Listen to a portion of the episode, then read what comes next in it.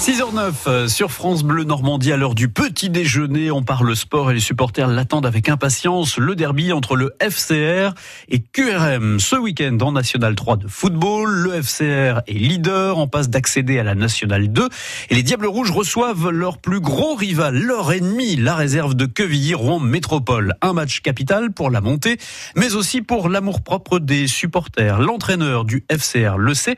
David euh, Giguel répond à Bertrand.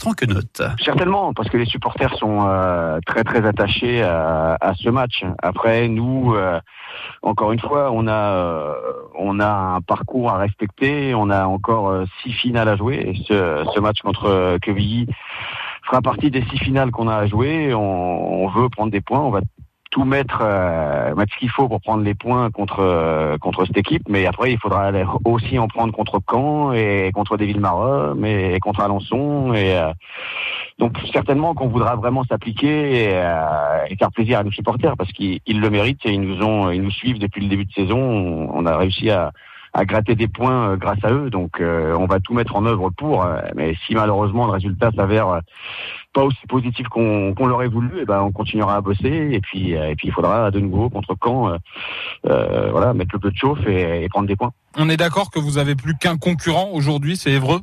Ouais, comptablement, il y a qu'Evreux qui peut encore se mêler à la lutte pour le titre. voilà, nous on a c'est ce que je dis aux joueurs régulièrement. On a, on a les cartes en main. Euh, à nous de, faire le job, à nous de rester concentrés, à nous de, de prendre toutes les équipes euh, avec, euh, avec l'envie, avec l'humilité qui doit nous caractériser, de façon à, à continuer à, à, prendre des points et puis à aller au bout.